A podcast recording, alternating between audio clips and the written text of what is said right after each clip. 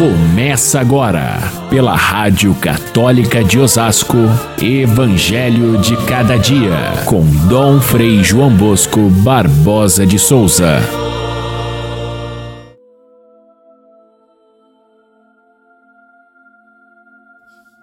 Certo sábado, Jesus estava passando pelas plantações de trigo e os discípulos começaram a abrir caminho no meio das espigas, arrancando algumas para comer. Os fariseus disseram a Jesus: Olha, por que, que eles fazem no dia de sábado aquilo que não é permitido pela lei? Caríssimos irmãos e irmãs, ouvintes do nosso Evangelho de cada dia, ontem a questão que dividia as opiniões ali entre os fariseus e doutores da lei e Jesus, do outro lado, com os seus discípulos, era a questão do jejum. Os fariseus faziam jejum e os discípulos de Jesus não faziam. Mesmo os discípulos de João Batista faziam jejum e os discípulos de Jesus não davam importância a isso. Hoje nós temos uma outra questão também importante, que é a questão, a discussão em torno da observância do sábado uma instituição tão sólida, tão importante para o povo judeu e que tinha as suas regras, as suas leis ditadas desde o tempo de Moisés e que Jesus parecia não cumprir ou pelo menos era negligente enquanto os seus discípulos faziam o que não era permitido.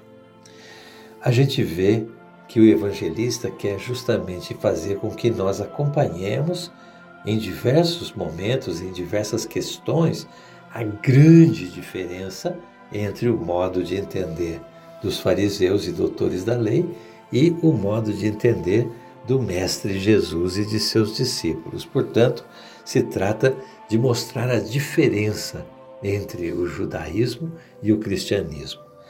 A rigor, Jesus não quis inventar uma nova religião. Ele nasceu judeu, foi educado como judeu, viveu dentro do judaísmo e morreu como judeu.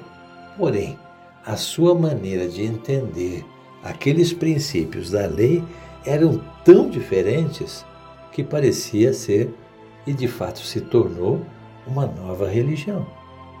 Mas Jesus nunca negou aquilo que havia sido escrito no passado. Pelo contrário, ele diz com todas as letras: Eu não vim abolir a lei, mas sim levá-la ao seu pleno cumprimento. Portanto, o que Jesus exigia era que se fosse além da letra, além da lei, para chegar até o máximo limite da lei, que é o mais elevado, é a prática do amor, da justiça e da verdade. Portanto, Jesus não é contra o tempo passado.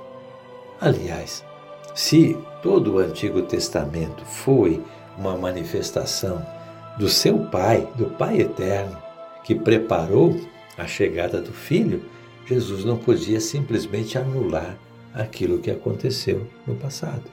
Por isso, ele o valoriza e quer levar justamente a, a, a uma nova visão, porque a maneira como os fariseus e doutores da lei haviam deturpado aquilo que era a verdadeira lei de Deus, era tão evidente que a maneira que Jesus ensinava era chocante para os ouvidos daqueles que eram os catequistas, os mestres da lei, os ensinadores da religião.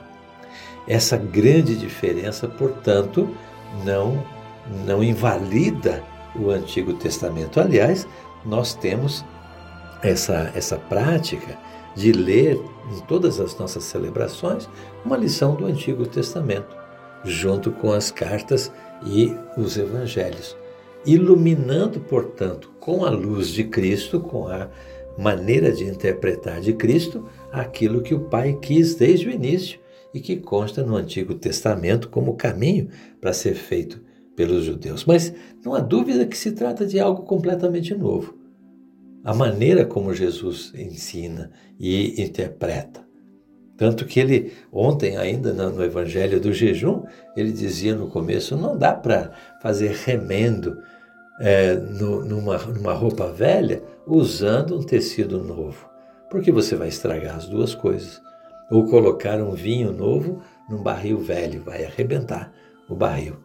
Jesus, com essa comparação, queria mostrar que aquilo que ele veio trazer é sim completamente novo, embora seja um acréscimo, uma, um aperfeiçoamento daquilo que havia até então. Mas não dá para misturar. Ele não veio simplesmente por remendo no Antigo Testamento, mas veio para trazer uma vida nova, tornar-nos criaturas novas a partir da Sua palavra, do seu ensinamento e da Sua presença. Então, afinal de contas, é, Jesus trouxe sim uma novidade. Ele dividiu o Antigo Testamento e o Novo Testamento. Mais do que isso, ele dividiu a história do mundo em antes de Cristo e depois de Cristo. De fato, uma vida nova é o que ele nos oferece.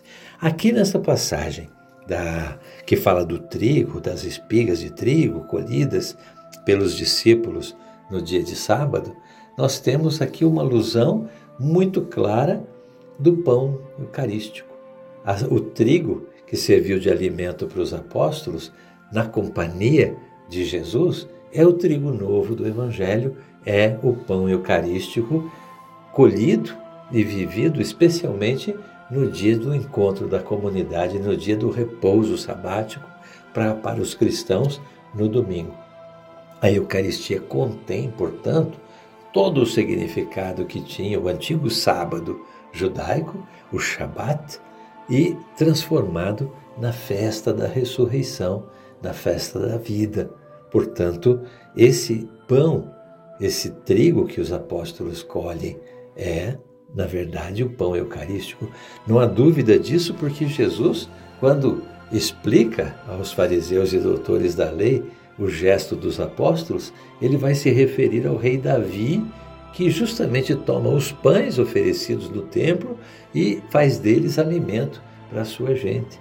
Portanto, os cristãos são aqueles que se alimentam exatamente no dia do Shabat, no dia do, do repouso dominical, se alimentam do próprio pão que é Jesus Cristo, no fundo, o alimento que veio nos dar sentido à nossa vida, um novo sentido que estava escondido entre as palavras do Antigo Testamento.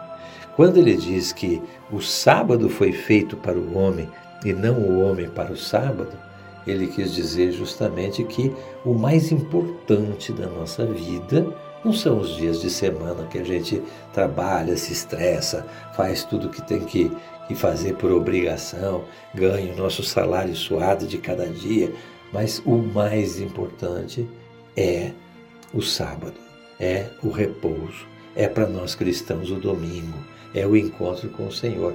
É esse encontro que nos alimenta muito mais do que todos os dias da semana em que nós dedicamos ao trabalho de cada dia e, a, e as tensões aí da vida.